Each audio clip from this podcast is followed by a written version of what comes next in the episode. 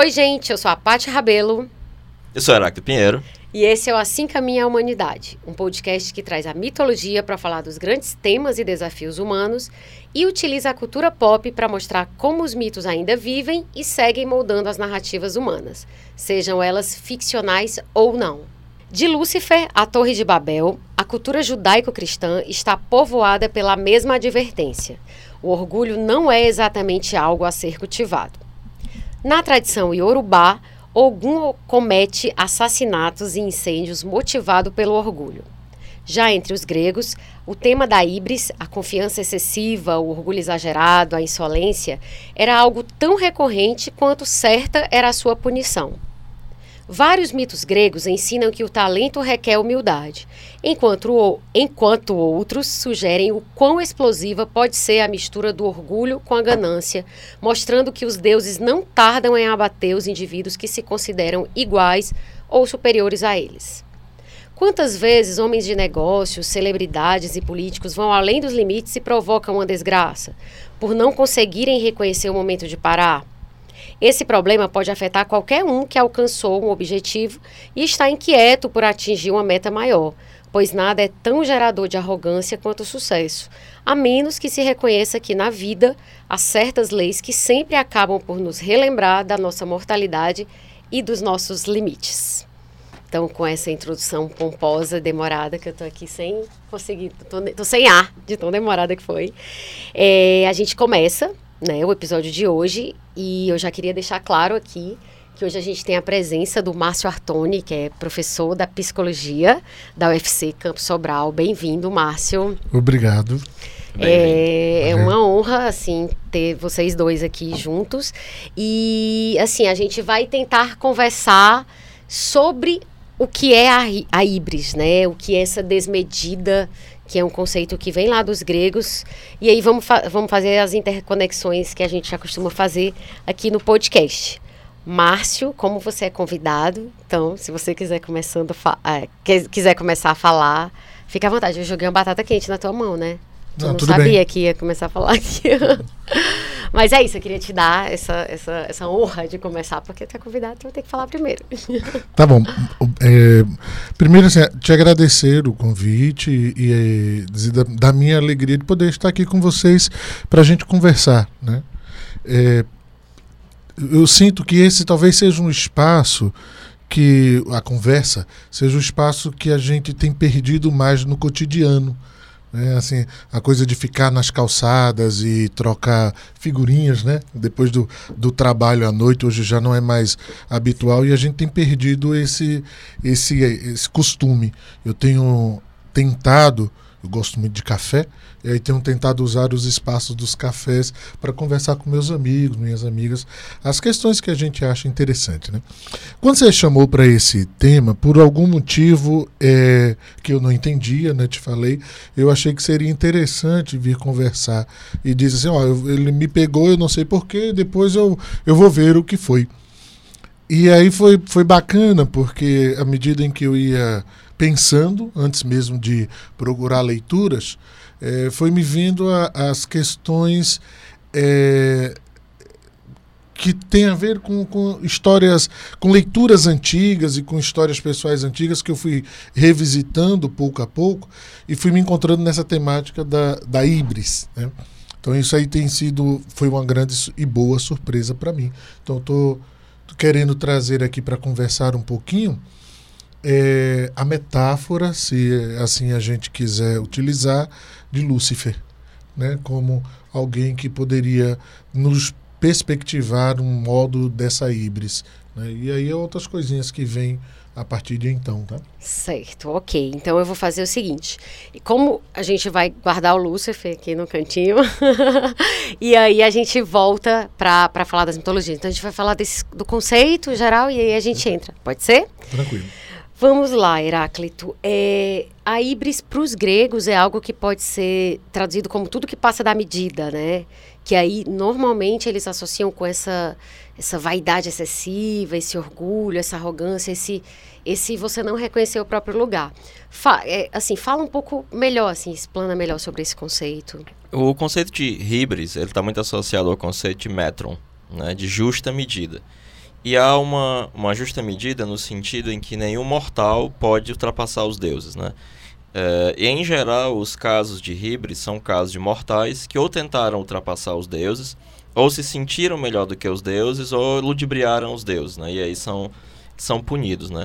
Isso é muito interessante porque, é, psicologicamente, pensando nesse conceito, uma das coisas que se pode pensar é aquilo que Jung falou nos símbolos da transformação, em que ele diz, mas por que, que a gente tem uma mitologia, né? É, porque isso que os, os, antigos chamaram de deuses, né? Não tentando fazer um psicologismo, né? Porque eu não sei se há ou não deuses, né? Aqui a gente tem que ser bem kantianozinho, como era Sim. o Jung, né? Não sei se tem ou não deuses, né? Mas independente de haver ou não deuses, há um inconsciente psíquico, né? Que se comporta como os antigos deuses se comportavam. Então, o, o mito é uma espécie de pedagogia para lhe dizer, isto é você, isso são os deuses. Você deve temê-lo e adorá-los, sabendo que isso não é não é você.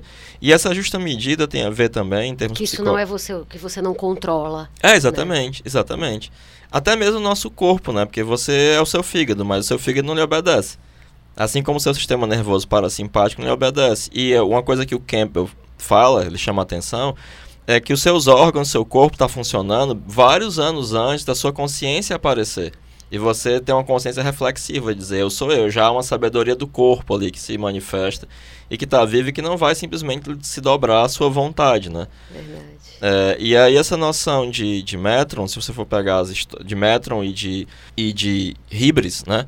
Ela vai estar tá sempre associada a pessoas que tentaram desafiar os deuses, como Aracne, que quis tricotar melhor do que Atena, ou como Ícaro, que quis chegar perto demais dos deuses, do carro de Apolo, né? Ao invés de permanecer numa justa medida como seu pai Dédalus, ou é, pessoas que realmente ludibriaram né, é, os deuses, né? Então você tem essa essa noção de do que é justo, né? Do que é que é do que é aquilo que vai ser a medida humana, né? Tipo, é cada um no seu quadrado, né? Assim, não quer dizer, olha, você saiba qual é o seu lugar, senão você vai se ferrar, né? Mais ou menos isso.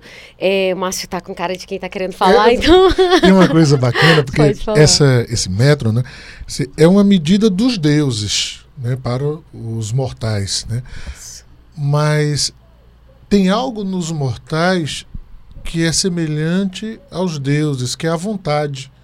Assim, os mortais queriam viver aquilo que os deuses viviam, né? E aí essa tentação, né? essa Sim. vontade de passar da medida. Sim. Né? Então isso aí e é uma coisa que vai, a gente vai viver sempre nessa tensão que é, mesmo que eu não, não dê conta, ou que eu não controle, em mim há uma vontade dessa desmesura, né? dessa coisa que extrapola. E a gente sabe que a gente está vivendo isso na pele o tempo todo. Se a gente for honesto, a gente assume isso. É como se. É, é, é quase que. Quase como respirar, assim, é, né? Eu não sei se tu conhece, mas existe um quadrinho do Mike Carey, da, da DC, chamado Lucifer. Né? Não, não, é, não. O Lucifer é um personagem que aparece no Sandman, né? Sim. É, o Sandman, ele acaba sendo... Ele tem um conflito moral e ele mandou um amante dele pro inferno. E aí ele é instado aí pro inferno e Lúcifer tinha prometido matá-lo. E Lúcifer Sim. era poderoso bastante para matá-lo. Mas quando ele vai pro inferno, Lúcifer, ao invés de matá-lo, diz assim: Não, você me fez ver que eu tô fazendo a coisa errada aqui no inferno. Eu nunca. Ficar aqui no inferno não é desafiar o meu pai. E aí ele entrega as chaves do inferno pro, pro Sandman e vai embora. Uhum. E depois o Mike Carey assume uh, o personagem, né? E cria uma série fabulosa. E tem um momento que ele descreve o Lúcifer como alguém que sangra à vontade. E ele Muito pega bom. uma coisa do Campbell, que o que é um demônio? É algo que não tem sombra. Sim. É algo que é pura vontade. O, o um, um sujeito cartesiano não é humano. Sim. Alguém que é transparente a si mesmo, no fundo, é um demônio. Ele é pura vontade. O Lúcifer não tem nenhuma dúvida. Então ele é o tempo inteiro... E ele é mega poderoso. Mas o que torna ele demoníaco não são os poderes dele, mas o fato de que ele não tem, não tem dúvida, ele é pura vontade, ele sangra vontade. É um quadrinho hum, fabuloso. Muito bom. Legal, bem da verdade, a série Lucifer é baseada nesse. Ai, mas é uma bosta. Porque não, é? não tem nada a ver com o quadrinho mas, do Mike Mas Carey. não foi, não foi baseado? Rapaz, nele? só o nome, viu? Porque eles fizeram uma coisa de detetive. Porque não... eu acho que era, era do. Era do pra game. ser, mas Ela não. voa no começo e depois perde a coisa de, de entender o, qual é a do diabo mesmo, né? Ele vira um detetive apaixonado e... É patético. Que é, normal acontecer em séries, né? Isso começa muito bem e aí É. depois vira mais do mesmo. Eu assim. odeio essa série do fundo do meu coração. Eu gostava antes, depois eu me No desconectei. dia que tu lê a revistinha do Mike Carey, tu vai Sim. odiar do fundo do teu coração essa série. É sempre aquela história. Se você leu, não assista. Né? Se você assistiu a obra, você pode até ler depois o que gerou. Mas se você assistiu, se você lê, lê o livro, não assista o filme ou a série, que você sempre vai falar mal. Então, é, então assim, a gente está então é, tem um, um- um a gente está partindo então aqui de um ponto em que a híbris é essa desmedida, esse não saber o seu lugar no mundo, é você querer concorrer com os deuses, que são obviamente algo bem maior e bem mais forte do que você. Mas no né? caso de Lúcifer, Deus, né? Porque, Sim. Pai. exatamente, Sim, no, no judaísmo a, a humildade é algo, é um, é um fator é, extremamente importante, né? É, no caso do. Fala, tu ia falar. É que no caso é, do. Assim, eu não sei se vocês percebem, vocês sentem a experiência de híbris diariamente, assim?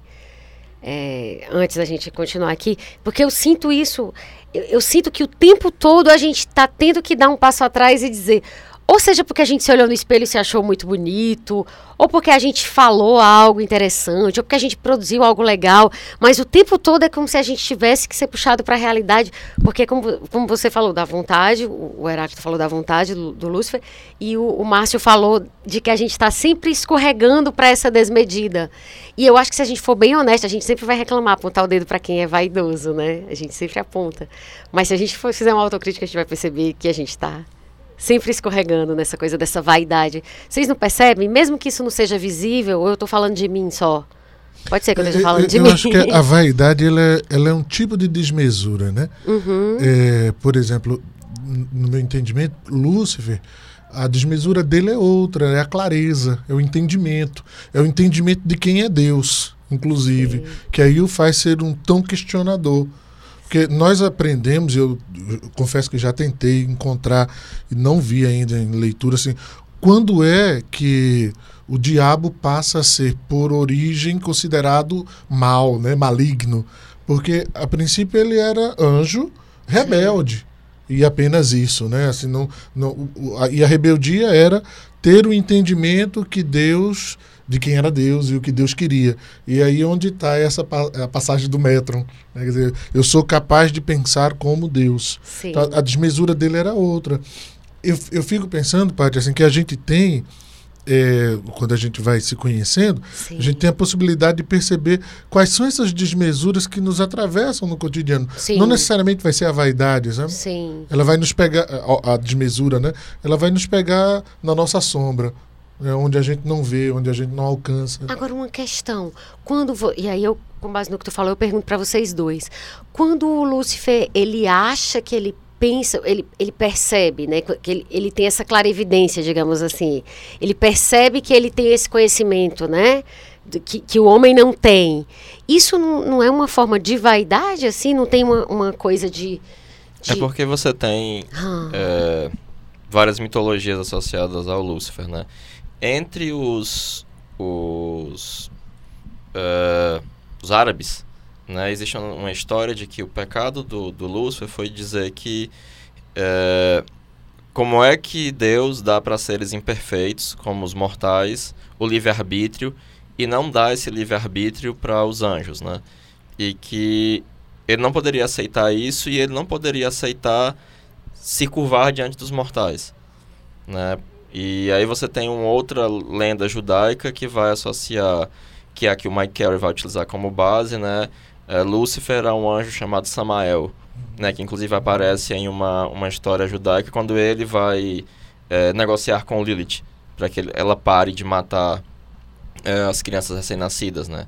Se as crianças que tivessem o selo de Samael não seriam atacados por, por ela, né? Ela e aí tem toda uma uma história também relacionada aos motivos que tem mais a ver realmente com a, com a vontade, né? Com não se curvar. E aí em Milton, no Paraíso Perdido, né?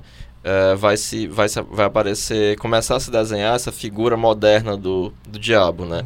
Que, se, que também tem um, um aparecimento muito forte com o Mephistófeles, né? Né? É, e justamente a grande questão do Fausto era uma questão de que ele sabia tudo. Sim.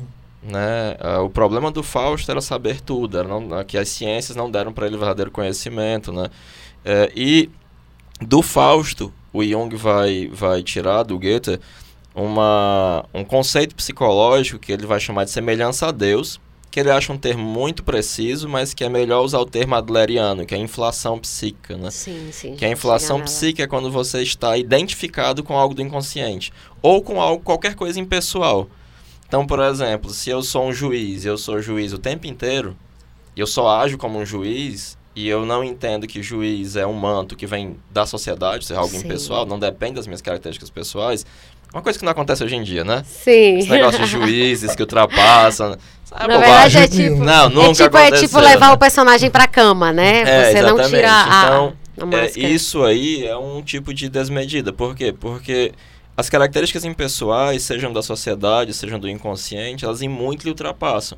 Então, quando você acha que você se identificou com ela, na verdade, você foi englobado e assimilado por ela. A sua personalidade desaparece. Foi absurdo. Mas você se sente inflado, né? Como se tivesse, como se fosse possível engolir o sol, né? E não dá, né? Então essa, é, isso fica, fica há um fenômeno psicológico, né? Mesmo o fenômeno do autoconhecimento, quando você se autoconhece, há inevitavelmente algum grau de inflação. Vixe, agora eu sei de coisas que eu não sabia, né? Perfeito. Mas o negócio é que a todo conhecimento é uma culpa prometeica também, né? Todo conhecimento é um lesa majestatis, né? Como a, a história do Gênesis já demonstra. né? Sim.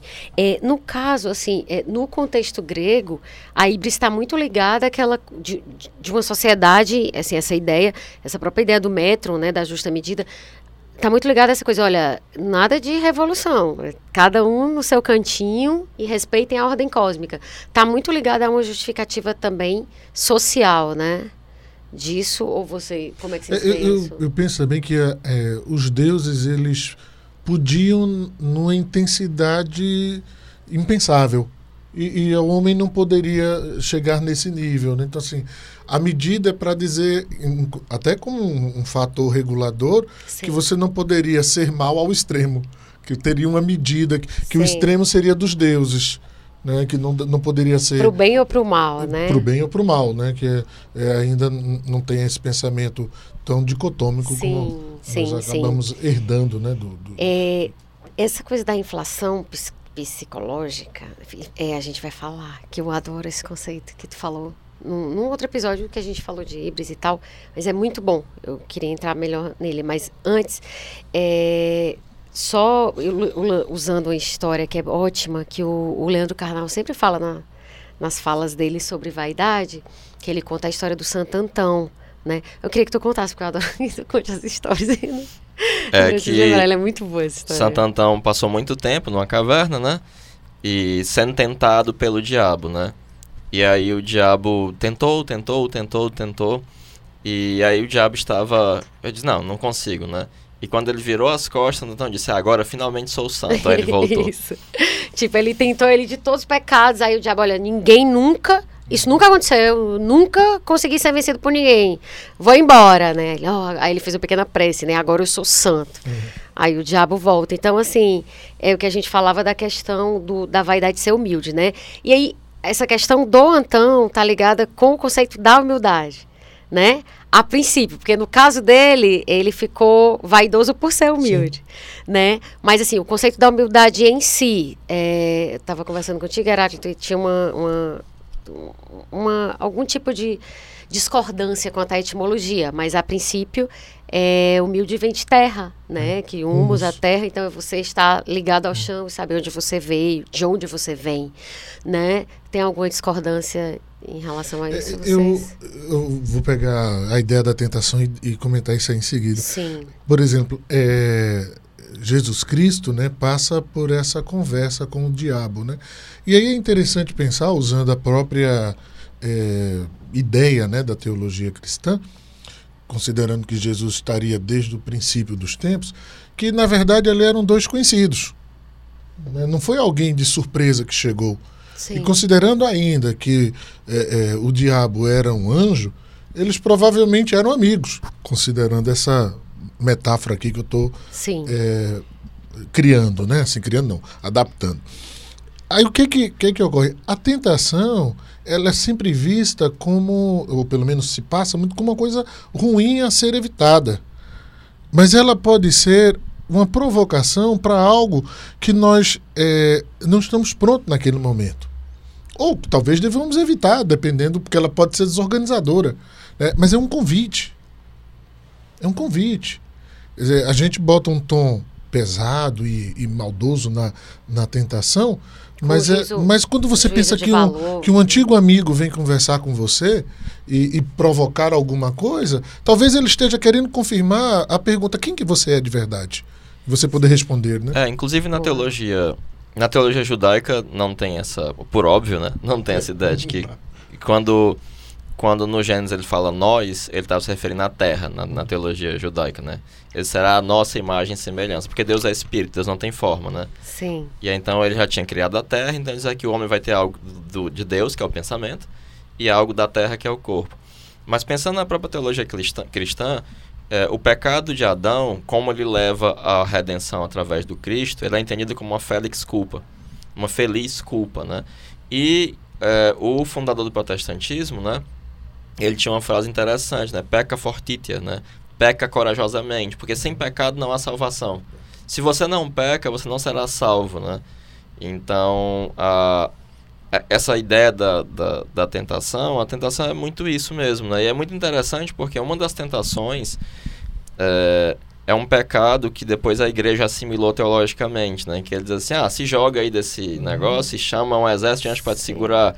E ele falou, não tentarás ao Senhor teu Deus. Isso. Né? Então há um pecado que os protestantes adoram cometer, que é, que é tentar a Deus. Uhum. Me salva, se, se, Deus me ama, então uhum. ele vai, né? Sim, Porque, sim. por exemplo, no judaísmo é muito claro que nós não compreendemos a vontade do Altíssimo. Uhum. Né? Então, e é muito claro também, desde o Jó, e deveria ser claro para os cristãos, que o justo sofre. Sim. Até e aí, nada... sem entender a razão. E aí nada de teologia da prosperidade. E aí nada de vem que aqui você vai trocar de carro. Teologia da prosperidade é só o pecado de tentar ao Senhor teu Deus, né? é, porque tipo, você vai para o mundo terá o mundo terá provação, provações e não é fácil e e aí você vai para um outro cenário em que nossa, você tá salvo, você é filho de Deus, olha aqui a tua casa quitada. Gente, é ir pro oposto. Eu tô louca? Não, eu, eu acho Falando que, bobagem? E, e, é nesse sentido aí, pra, eu ainda acho que tem aí uma, uma apropriação quase que leviana de toda essa tradição teológica, entende? Sim, sim. Porque pega-se é, é, todo um modo de pensar de produção do, e de e capitalista, pega-se isso e, e, e, faz uma tradução né, da, da, da, teologia, das teologias, de maneira é, pecaminosa, amedrontadora. Perfeito. Né, porque aí perfeito. vai, vai te controlar muito mais. Né? Perfeito, né? perfeito. Algo que seria libertador. Porque, a meu ver, quando eu, eu eu, eu não me considero hoje identificada nominalmente com nenhuma religião formal. E, no entanto, eu consigo ver a riqueza e, e fico me sentindo muito mínima quando eu vejo qualquer tradição religiosa, seja ela qual for. Mas quando eu tenho mais acesso à Bíblia, então quando você vê aquelas palavras, especialmente nos livros mais filosóficos, tipo Eclesiastes, você fica, caramba, quanta sabedoria! Por isso que os crentes, né, que as pessoas que creem, creem, né? Porque é, é, ela já tem uma identificação com aquilo e aquilo é muito verdadeiro. Então, quando você olha aquilo, você, eu, eu tenho exatamente a sensação do que tu está falando. É, é, é, é, quase que um crime, né? Contra, contra uma, uma, uma coisa que poderia ser tão bonita e, e um veículo mesmo de, de crescimento, assim, espiritual. É, o Gigi que, por sinal, acha que o... A o Novo Testamento tem uma mensagem revolucionária, quase Demais. comunista, né? Demais. A despeito de ser apropriado por conservadores, que Sim. não tem nada de comunista, né? Não, completamente. Na verdade, o, o, a, a coisa mais louca é justamente essa, porque Jesus Cristo, até as pessoas falam que Jesus não volta, porque se tu voltar, tu vai ser vai ser crucificado a segunda vez pelas pessoas que estão dizendo que são cristãs, porque é, ele é completamente revolucionário, né? Quando ele diz o meu mundo não é não é daqui, e, e, isso aqui não é assim. Olha, os, os, os, vendedores do templo, os mercadores do templo, aquilo é completamente é, e continua sendo absurdo, né? Se a gente parar para pensar. Eu estava conversando semana passada com um menino que faz psicologia e ele estava falando da importância de ajudar as pessoas e tal. E falando, ele disse: Eu estava falando isso um dia desse para um amigo meu e ele pegou e virou para mim e disse: Tu é comunista, cara? Eu disse, gente, pelo amor de Deus, a gente está falando só de você ser ético, de você ter uma preocupação mínima com o outro. E aí você já é taxado de alguma coisa que provavelmente esse menino que falou nem sabe o que é, né? Enfim, vamos lá, vamos. Não é um programa sobre atualidades, né? então, é, e aí a gente falou dessa questão, mas é, sobre essa questão de, de humildade, até para ficar o contraponto, né? A questão da desmesura. É, vocês acham que essa etimologia ligada à questão da terra, é, ela, ela, ela atende bem assim, ou, ou teria alguma outra etimologia que a gente esteja passando. Você pensar em inflação, né? E a imagem mais. mais. pictórica, né? Alguém inflado está descolado da terra, né? Sim, sim, que é, até a gente falou no outro episódio.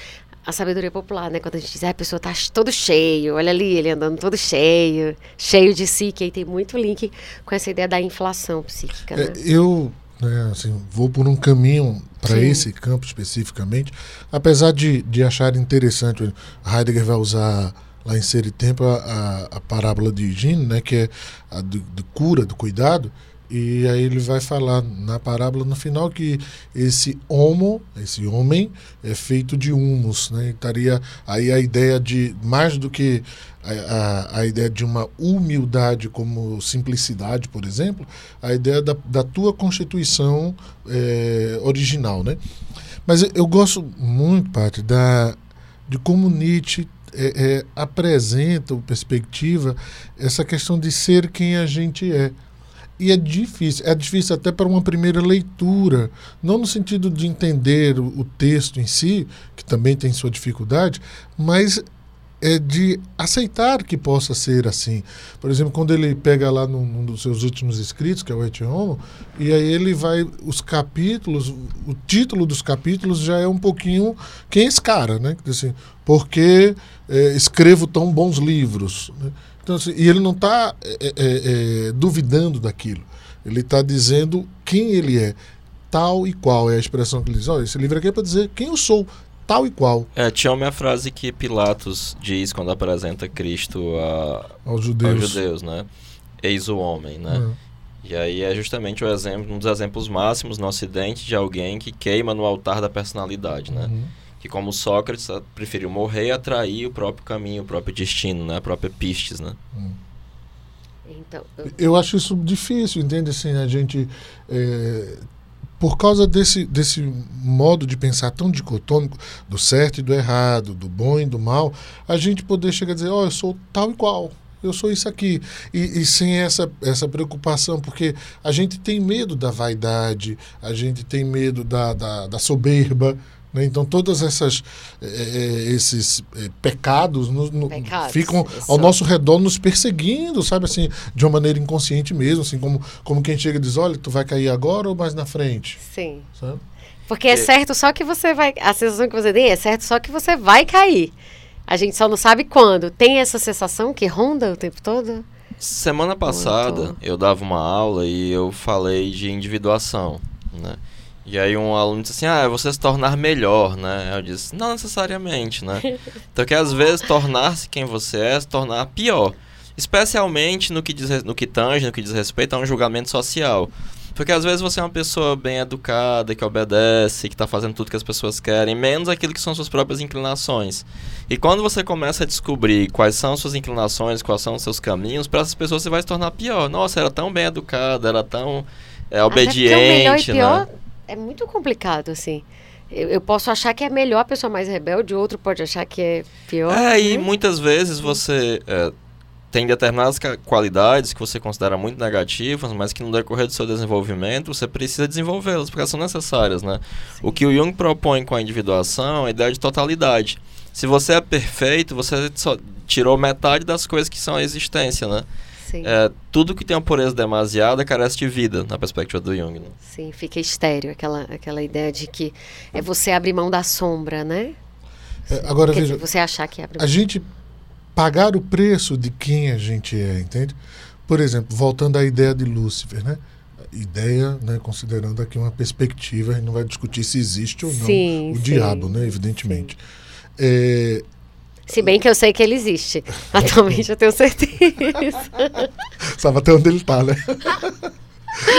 E, então, a, a Lúcifer ele não poderia não ter ou, ou não ser esse ser de esclarecimento, de entendimento, por- né? a ideia de, de alguém que é de luz. Então ele só poderia ser da luz, então, assim, ou seja, ter muita clareza. Ele não poderia não se rebelar pela própria natureza, entende? Então pagar o preço de ser quem você é. Sim. Então, e isso é uma Claro. coisa muito difícil. E aí eu acho interessante, né, por exemplo, que daí vem a, a ideia do- do- dos pecados capitais, né? Sim. Então, a, a luxúria. Super. Interessante como a luxúria se torna uma coisa que ela não era. Porque a ideia da, da- da- a luxúria se torna ah, um- uma evitação, né, o pecado, né, para você evitar né, ali o, o sexo desmedido, né, que aí depois vai se esclarecer como lascívia, mas na verdade a luxúria é exatamente a, a- a clareza que está grande demais, daí é a coisa do luxo mesmo, né? Só que o interessante, né, que essa para mim eu acho, né, que é, dentre os pecados que a tradição cristã passou como os mais os, os pecados responsáveis pelos outros pecados, né, que eram chamados Isso. pecados capitais, né? Se você controlá-los, você não vai ter outros, né? É interessante que tem um deles que é, é, intercessão entre o homem e Deus, que é a ira. Então, assim, a- toda a tradição do Antigo Testamento revela um Deus com ira, né? Então, assim, a, a ira divina, você precisava até Sim. se proteger disso, para daí a medida, né, um metro que te colocava num dado lugar. Só que quando vai para os homens, isso é pecado. Sim. Então, assim, olha, a ira você só pode ter até aqui uma raivazinha, né? Não pode, não pode chegar na medida dos deuses. No caso do Lúcifer, é, ser quem ele, o que ele fez foi, de fato, ser quem ele era.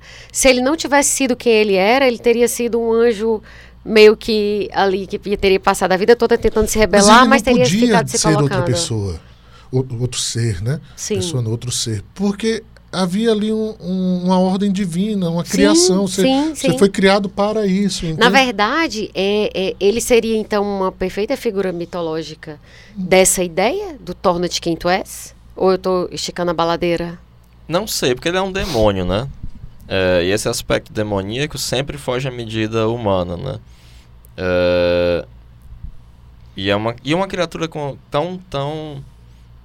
É difícil se, se pautar um comportamento humano por um demônio, né?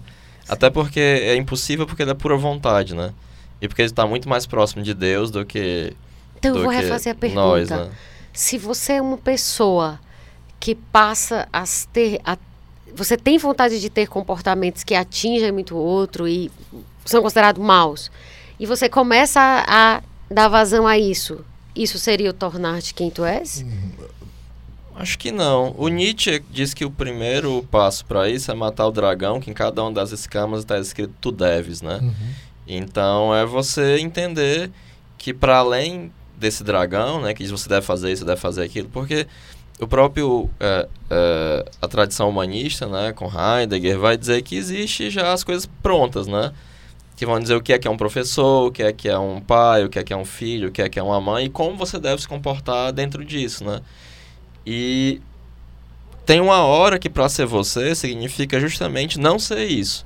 Ou algumas vezes fazer como no Fausto, né? tomar como tua herança de teus pais. Para algumas pessoas, isso realmente corresponde às suas inclinações e tá, e tá ok. Mas desde que você conscientemente tenha se confrontado com isso e diz, não, isso aqui de fato tem a ver com quem, com quem eu sou. Mas eh, o Jung achava que existe um instinto humano à moralidade, né? Porque Pronto, como... a minha a próxima pergunta era essa. Se, se você se, se o fato de ter um, um- um, vamos dizer assim, um julgamento de valor moral ruim, ou seja, isso já, já, já, já descarta a hipótese daquela pessoa estar se tornando quem ela é. Era a minha pergunta. Não necessariamente, porque às vezes o Jung até fala que algumas pessoas deveriam abrir mão da individuação em prol do, do laço social. Porque algumas pessoas ser quem elas realmente são, é ser pessoas bem ruins mesmo, né? Porque a gente. é, os anjos, tanto os anjos quanto os demônios, fazem parte da nossa própria natureza, né? E nós podemos expressar tanto um lado quanto o outro de, de maneira mais contundente ou não. Mas é, o que o Jung está chamando de individuação, e o que eu acho que o Nietzsche está falando também, não tem a ver com mero individualismo, né? Uhum. Com você fazer só o que você quer, né? Porque tem um preço a ser pago. E no individualismo pequeno burguês, ou burguês, liberal burguês, você não está pagando preço de nada. Você vai ser uma coisa flané aí que você pode fazer o que você quer, aparentemente sem nenhum preço a ser pago, mas sempre tem um preço a ser pago, né? E esse preço é justamente o que vai, eu acho, identificar quando você tem a coragem de pagar esse preço, né? É, que você está no seu caminho, né? É, eu fico vendo muito a questão dos sistemas é, doutrinadores, né? Então, na verdade, a gente está rodeado de sistemas doutrinadores que não estão, que já estão prontos previamente e que não estão considerando quem nós somos no campo de uma, de uma individuação, de poder nos mostrarmos dessa maneira. E aí eu acho que o interessante é ser quem eu sou, é, pode romper com determinados sistemas, né? mas não me tira desse ethos social que sim. considera o outro. Sim, sim, sim. Não é? Perfeito. Ser quem eu sou é fazer o que me der na telha. Porque senão a gente estaria na, no caos completo. Né? É, o próprio Sartre se defendeu dessa acusação de moralidade, né? Uhum. No, justamente o, o o existencialismo é humanismo, né? Em que ele vai dizer que não é ser um existencialista, tornar-se quem você é, não é simplesmente ser imoral, né? Porque no uhum. momento em que você assume uma essência, você escolhe para você uma essência nessa perspectiva, né, filosófica, você também está escolhendo um caminho possível para a humanidade como um todo, e isso gera uma responsabilidade, né? uhum. né? Que acho que algumas pessoas não, não se apercebem disso, né? O Jung, o Jung ele não pensava a moralidade em sentido filosófico mas sim na existência de uma espécie de juízo sentimental em que você vai ser guiado pelo valor, né? em que você vai, vai entender quais, são, quais são os, valo, os valores das coisas para você e que existem valores coletivos e se posicionar diante disso, né? de maneira consciente. Um parêntese, é, vocês dois falaram de individuação aqui, e aí partindo do pressuposto de que nem todo mundo que está ouvindo, né, é, é, tem, sabe, né, de todos esses conceitos, enfim, partindo do pressuposto que alguém que nunca ouviu falar de individuação, em termos simples, o que é individuação dentro desse conceito que a gente está falando aqui para ti? É, quando a gente está dizendo assim, ó, tentar ser quem você é, a gente já está perspectivando isso, né? Você vai usar o termo, dependendo da, da corrente teórica, sujeito, indivíduo, com, dando ênfase a um aspecto ou outro. Mas o que eu estava tentando enfatizar é essa, essa questão de nós temos um modo de ser que, em parte, é nossa escolha, mas que é uma escolha que vai se confirmando à medida em que nós nos conhecemos. Então, é, veja quantas vidas nós já vivemos nesse curto espaço de, de, de existência que nós temos agora, né, desde o nosso nascimento. Então, assim, já, já somos pessoas tão diferentes. Então já, já nos tornamos outras pessoas daquelas que nós fomos é, tempos atrás, às vezes até o oposto do que nós já fomos, né? E aí, enquanto esse indivíduo é como eu me mostro nesse lugar de, que é o mundo, entende? É, e aí eu, eu volto para a história lá do, do Nietzsche, Heráclito, assim, né? O leão vem romper com. vencer o dragão, e é interessante que o Nietzsche coloca no final quem é que vai, digamos, domar o leão, que é a criança. Que, é, que é aí onde eu acho que é mais bacana, porque ser quem a gente é remete à ideia da criança, que é a espontaneidade quanto mais a gente se, se encontra nesse lugar da, da, do gesto espontâneo, mais a gente se reconhece indivíduo naquilo, sabe? O não dividido, né? Assim, eu estou inteiro, eu estou completo, né? Assim, eu me sinto inteiro quando eu vivo isso, quando eu falo sobre isso, quando eu estou dessa maneira. Perfeito. E tu, Heráclito, na tua visão? Pegando essa coisa da espontaneidade, que eu também acho crucial, né? Uh, o Jung vai entender obviamente, né, ele, ele faz uma psicologia profunda de que existe uma divisão natural, né, entre a consciência e o inconsciente, mas que o inconsciente ele tem uma tendência à totalidade, né, que ele vai chamar de si mesmo, que é o arquétipo da ordem, né, e que essa espontaneidade vem justamente de se viver a partir de si mesmo, né, não se abandona quem você é, mas você agora vai viver a partir de uma base que também é irracional e daí você pode agir de maneira correta, de, man de forma espontânea. A maioria dos Von Franz tem dificuldade de encontrar exemplos disso. Em geral, quando ela vai dar algum exemplo, ela fala de algum monge zen. né, que é, dá uma resposta bem espontânea, impensada, Sim. mas que é a resposta correta, né? É, e que você sente com a totalidade da sua personalidade que aquilo é o que de realmente deveria ser dito ou feito, né? Então, para o Jung, essa espontaneidade é quando você vive uma vida a partir do si mesmo, né? Uhum. Em que você está em harmonia né, com isso que é a totalidade da sua personalidade. E aí você não tem, você não vai uh, uma boa parte das suas ações vão se pautar por uma perspectiva irracional. Você vai fazer porque você sente até os seus ossos que Sim. aquilo ali é o que deve ser feito, né? Que é a figura da criança divina, né? É, Para além do aspecto da puerilidade, ela tem um aspecto que é que é divino realmente, né? Porque é, ela mostra que sempre há novas possibilidades, né? Que há sempre coisa a ser descoberta, que há sempre algo a ser feito, né? Que em determinado momento a gente pode ter sempre essas características da espontaneidade, da Sim. curiosidade, do espantar-se diante do mundo, né? E o assombro diante da existência, né? Engraçado, eu não sei para as pessoas que estão ouvindo, mas para mim tudo isso faz tanto sentido, tanto sentido, tanto sentido. E ver vocês falando a partir de perspectivas, é, vamos dizer assim, teóricas, de, quase de linhas diferentes, porque o Márcio é da linha. Ai, meu Deus, eu acho péssimo dizer isso. Não é porque tem um nomezinho que tem o hífen no meio. Existencial fenomenológica.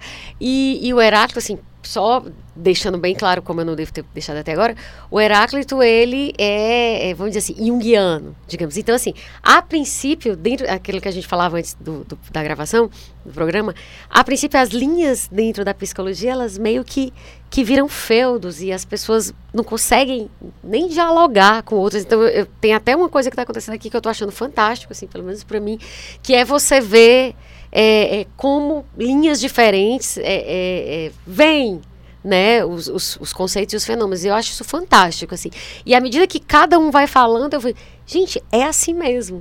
Então, assim, eu sei que isso requer um pouco de, de, de leitura, você precisa entender o conhecimento, ele está vinculado a algum, alguma dor. Você não faz um, um download e está lá, sabendo a literatura do, do, do Jung, ou do Freud, ou do Nietzsche, não é assim.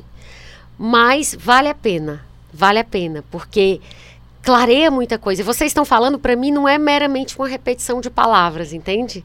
Eu, eu, isso faz extremo sentido para mim. Essa coisa do, da individuação, do você tornar quem você é, você ser algo porque você não poderia ser outra coisa, fazer porque você não poderia fazer de outra forma. Isso eu acho que é simplesmente é o, é o prêmio assim de uma existência, mais e ao do mesmo que qualquer tempo, outra assim, coisa. Você não poderia fazer de outra maneira ou ser outra coisa, mas à medida em que você é, você vai perspectivando outras e possibilidades. Você não poderia fazer de outra forma, não porque é um instinto, não é não é fora do terreno da liberdade. Não é fatalista, como Não, falava, isso, não é fatalista, antes, porque né? pode parecer que a gente está dizendo assim, nossa, é tipo o cachorro que não pode deixar de, de correr atrás do outro. É, eu acho não, que a melhor explicação é. disso está no Harry Potter. Explica, adoro. É, adoro quando uma, ele faz essas coisas. O, o, Jung ele concordava com o Nietzsche, né? E com a tragédia grega, que liberdade é igual a destino, né? Uhum.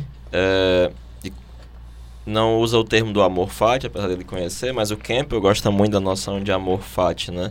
De amor ao próprio destino. Eu sempre falo isso para os meus alunos quando eu quero explicar. Porque tem uma passagem no Harry Potter que ele é atingido por um feitiço de morte, não a, a Vada Kedavra, e ele se encontra com o, o Dumbledore numa estação de trem espectral e tal. E ele pergunta, mas por que você não me disse que eu era o escolhido e tal? Ele disse, não, olha, você fez tudo que você tinha que fazer, mas porque você quis e porque você ama os seus amigos, e não porque era o seu destino. E Perfeito. isso é muito mais importante. Perfeito. Né? Então o, o, Harry ele abraça o destino dele porque era o que ele tinha que fazer. E ele faz uma escolha consciente de fazer o que ele tinha que fazer a despeito de tudo. Uhum.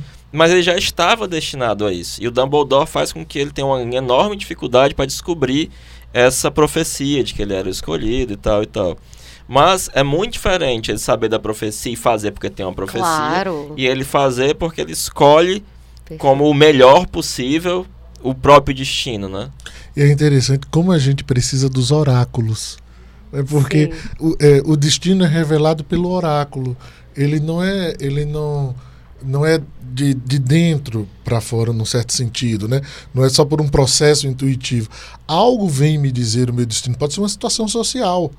Né? pode ser um, um, fato que ocorra, é, por exemplo, na minha família, ou são várias questões que podem, que a gente falava da sincronicidade, né? De repente Sim. eu estou olhando e algo vem me comunicar uma coisa que eu não esperava, mas que é profundamente significativa. Ali é o, é o princípio oracular, né? Uhum. Então, o oráculo vem me dizer quem eu sou, né? Daí o, o, o problema de Édipo, né? Que não, não deveria ficar perguntando, né? sim, né? Não dá para saber tudo. É, né? tipo, na, no, no Matrix também, né? Tem o oráculo, Sim. que ele vai dizer, eu sou o escolhido, né? Ele vai perguntar para o oráculo. E assim, sobre essa questão da liberdade, antes da gente passar para frente, é, é, essa questão da liberdade é porque ela está justamente ligada a você escolher, inclusive a você abrir mão, porque as pessoas têm muita essa noção às vezes de dizer, ah, eu queria ser livre que nem um pássaro, eu queria ser livre. Não, mas o pássaro não é livre, ele não tem escolha, ele só pode fazer aquilo a, a gente é que tem escolha, inclusive para dizer: não, eu quero comer esse chocolate, mas eu não vou comer porque isso vai me fazer é, mal. É, o Gigi, que tem uma palestra interessante que ele vai falar sobre budismo, que ele começa xingando o povo da neurociência, né? Que as pessoas têm uma, uma noção que tá, tem muito a ver com o nosso zeitgeist, né? Que é da biologia que vão sair as grandes respostas. Não é. é e o Gigi que começa dizendo que os caras são idiotas, né? E diz assim, não, mas tem um deles que disse uma coisa esperta. Porque ele entendeu que quando você diz não, você não está sob ah, o peso da, da, da sua biologia. Nessa hora você é livre. Né? Então, de fato, né? Ele diz quem foi? Que foi? Ele diz quem? É porque eu não lembro, mas ele ah, fala. Tá. Faz muitos anos que eu assisti essa palestra Entendi. do Gigi aqui né, no YouTube. Eu não me recordo. Mas um dos caras tocou Sim. disso, né? É, de que na hora que você consegue dizer não para alguma coisa, você está exercendo um grau muito elevado de liberdade, inclusive para escapando dos seus determinantes biológicos. Sim, né? super, super. É, eu, eu, me lembrei disso porque vocês falaram da questão da liberdade agora. Mas tu quer complementar? É, é, essa questão do não é interessante, né? Porque é, o sim também carrega um não quando ele é inadequado. Assim, a gente no cotidiano é, acaba se sobrecarregando de sims que deveriam ter sido nãos. E aí a gente se despersonaliza, né? A gente deixa, vai deixando de ser quem a gente é. Daí que o, o, não ele rompe. Né? Ele rompe com essa, é, essa possibilidade de aprisionamento numa casca que não é a nossa. Que tem né? aquele, aquele famoso, isso, isso que tu tá falando, tá ligado com aquela coisa, eu não sei dizer não. Tá ligado com essa ideia Sim, de que não se que, sabe dizer que a gente não? Porque é aquele duplo movimento, né? Uma vida que, em que você tenta agradar o outro ou tenta não desagradar. Né? Então, Sim. nesse duplo movimento, você fica constantemente se dando não. Né? Agora, ainda na, na linha do, do, desse, desse oráculo, né, dessa tentativa de saber quem nós somos, eu acho muito interessante a, a perspectiva do I Ching, né, que é, é, você aprender, pelo menos eu penso assim, de si com as metáforas. Sabe assim, é, Amo sou, já fazendo cora, coramão aqui. É, o, novo, o, o Shin vem, nos, vem nos trazer metáforas da natureza, né, do tempo, e enfim, imagens. E as imagens, como que dissesse, olha, este é você, esta é a sua vida. E você vai fazer algo com isso, ou não fazer. Né? E tudo tem um desdobramento. Sim. Né? Que aí, por que eu estou trazendo isso? Porque, para mim, acho que os oráculos, eles vêm dizer assim, ó, saia da idealização e vá viver a sua vida. Né? Pare de imaginar é, que você é outra coisa e viva isso que você é. Sim. Pague é, o preço. Lide de... com o seu fado, né? Com, ame o seu destino, entende? Carregue-o nas costas. É, o, o, o I Ching foi muito importante para o Jung, né? Uhum. Porque foi um dos grandes amigos dele, o Richard Wilhelm, que fez uma das primeiras uhum. traduções para o alemão, né? Que é uma tradução fabulosa, assim. É, e é um livro da tradição confuciana, né? Dizem que foi Confúcio que impediu que ele se perdesse e que escreveu As Dez Asas, né? Que, que é um grande, extenso comentário sobre, sobre o I Ching, né? Que é, é o oráculo das mutações, né? O clássico da, das mutações. Porque ao mesmo tempo que se percebe que as coisas estão em perpétua mudança, essas mudanças obedecem a certas leis e que o homem sábio, um homem superior, né? Ele consegue viver de acordo com as leis da mutação sabendo quando é que as coisas vão de degenerar, quando as coisas são vão dar certo, quando ele deve silenciar, quando ele deve falar, né? Então, é um livro fabuloso, realmente, né? Tem um hexagrama que eu gosto muito, acho fantástico, que é diz que a criança está fora de casa brincando e lá ao fundo a mãe vê que tem uma nuvens escuras, né? Então muito, muito escuras. chamar a criança para dentro de casa é, é um equívoco, porque ainda não está chovendo. Então é tempo de brincar, não é tempo de entrar em casa. Espera os sinais da chuva chegarem, que aí sim há tempo de ir para casa. Né? Então, esse olhar para o campo, aprender com o que está ao nosso redor, fala muito para gente, da gente. Né? Por exemplo, hoje a gente está vivendo uma época em que a ansiedade virou sintoma comum. Super. Né? Ansiedade e depressão comum. são tipo. E, e a ansiedade assim, como uma coisa que é. todo mundo tem. Então, assim, ó, eu sou, sou ansioso. Então, fulano de tal ansioso. Né? Então ficou uma coisa muito comum. Só que a gente desaprende desse desse ritmo que é a própria vida, né? Que a natureza é, é, no, nos, nos coloca mesmo, né? O, o instinto só para né, completar, ele tem um, um, outro hexagrama que é muito engraçado, que às vezes você consulta e duvida do oráculo, do oráculo, né? Aí pega e faz assim, eu vou consultar novamente. Que é um erro, né? É, aí o, tem, livro diz que você não deve fazer isso. Aí tem um hexagrama que chama de é, é, a, é juvenil, é insanidade não, é insensatez, insensatez juvenil. juvenil. É muito bom, porque eles dizem assim, cara, você tá apressado, te acalma, deixa as coisas acontecerem. Eu tenho um hexagrama do Ishin tatuado porque eu fiz isso. O, o, a da insensatez? Não. Esse aqui. Ah, é uma história muito curiosa, né? Porque eu tava em dúvida se eu fazia o mestrado em psicologia ou, eu, ou não, aí eu joguei o Xing, né? Aí disse, não, não faça, vai tudo errado, não atravessa o grande água. Aí eu peguei e joguei de novo, né? E aí, não, Xing, mas vê lá e tal. e aí deu de novo, não, não vá, você vai se lascar. Ai, nunca te pedi nada, né? Aí eu fiz uma terceira pergunta, aí Sim. saiu esse a inocência, uhum. né? Que depois eu vi que uma das traduções possíveis é o inconsciente. Sim. E aí eu entendi de imediato que o livro disse assim, tu quer fazer, faz, eu fiz a minha parte. Eu sou inocente, né? Sim, Mas sim. ao mesmo tempo, é, o livro também me dizia de, de mim, eu sou inconsciente desse negócio. Uhum. Não adianta eu te falar isso aqui, que a tua inconsciência vai te impedir. Aí eu fui, fiz, me lasquei, foi uma bosta. Olha aí, rapaz. E aí eu, eu tatuei no meu, no meu braço justamente para eu não esquecer de quando eu lidar com essas coisas do espírito, eu levar a sério. Você né? ouça. Os oráculos ouça. devem ser levados ouça a sério. quem sabe. Exatamente. Só uma dúvida, tu se arrepende de ter feito o, o Foi um processo extremamente complicado, eu não gosto do resultado, foi muito difícil para mim. Hoje em dia me garante algumas coisas, né? Enfim, Sim. ele, como diz o Foucault, né? Sim. Ele dá, confere um valor mercantil ao meu sim, saber, né? Sim. Mas fora isso. Mas foi, foi, foi mais ruim do que bom? Se fosse falar assim, não teria feito, se pudesse foi voltar atrás. Foi mais péssimo, assim, né? Se pudesse voltar atrás, não faria. É porque eu sou historiador e nós historiadores não, não existe o IC, né?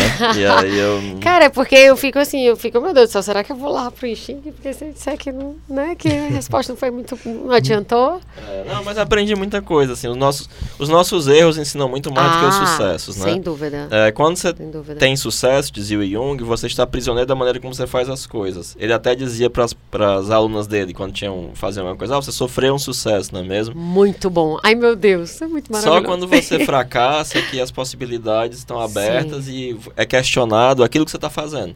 Perfeito. O jeito que você está fazendo fracassou, então eu tenho que questionar isso. Enquanto eu tendo sucesso, eu estou confirmando o meu jeito. Na hora que eu fracassei, eu preciso colocar ele em xeque. Né? E só a liberdade na dúvida. A certeza da prisão não é só caminho, né? Agora, você também não pode idealizar uhum. o, o, próprio oráculo. Porque o que ele vem trazer é aquilo que você já poderia acessar, em alguma medida, né? Sim. Então, assim, é uma provocação. Senão você vai colocar o, o, o Ixim, por exemplo, num lugar de representante de uma verdade como Deus, né? Sim. Que você inclusive não... o livro diz que você não deve fazer. É. Entre os chineses, inclusive, não se deveria guardar o Ixim em uma prateleira alta. Aqui, Tinha que ser numa prateleira da, da, altura do rosto, para que você não reverenciasse o livro, né? E isso é a ideia de humildade, entende? De, de, de você trata na relação semelhante, assim, uhum. é, é a própria natureza que diz o teu lugar. Eu, eu não vou entrar aqui num, numa coisa que. Quer dizer, vou só fazer um. pensar aqui. Você falou, Márcia, da ansiedade. No contexto, eu fiquei pensando se essa quantidade de pessoas com ansiedade hoje, até que ponto. Quer dizer, até que ponto. Mas até que ponto ela é reflexo dessa lógica é, produtivista capitalista na qual a gente está inserido, né? Porque você falou do tempo da natureza, do tempo de cada coisa, e a gente está totalmente fora desse tempo da natureza. Então, assim, até que ponto como é que a gente está sendo tão afetado por isso e você tem uma verdadeira epidemia, né, de ansiosas ou de pessoas que se definem como tais. Ou... É, é eu acho que tem uma, uma coisa muito forte, né, que é uma produção para o consumo, então a ideia de que você precisa consumir mais e mais e mais, né, e uma produção de imagens. Né, assim, quem, eu, com, quem e como eu preciso aparecer para os outros. Como eu me apresento. É, né? porque isso é, tem um ônus, tem um custo. Assim, Para eu estar de determinada maneira, eu, eu assumo um, um, custo. E o custo maior é de ser, ou tentar, ser quem eu não sou. O, o, o Paul Tillich né, tem um livro que é A Coragem de Ser.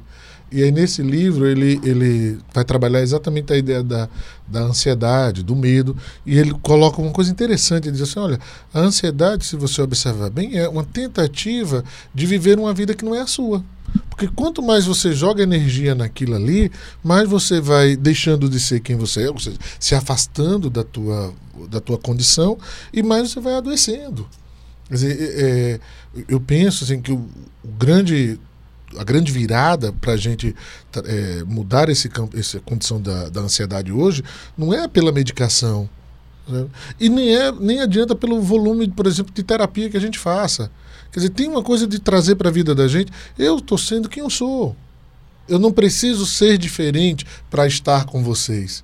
Eu sou assim. É algo mais estrutural do que medicação e terapia. Isso, sabe? Então, assim, e, e é o tal e qual, como eu dizia do Nietzsche. Não, ó, estou tal e qual aqui, não, não precisa nem estar de um lado nem do outro.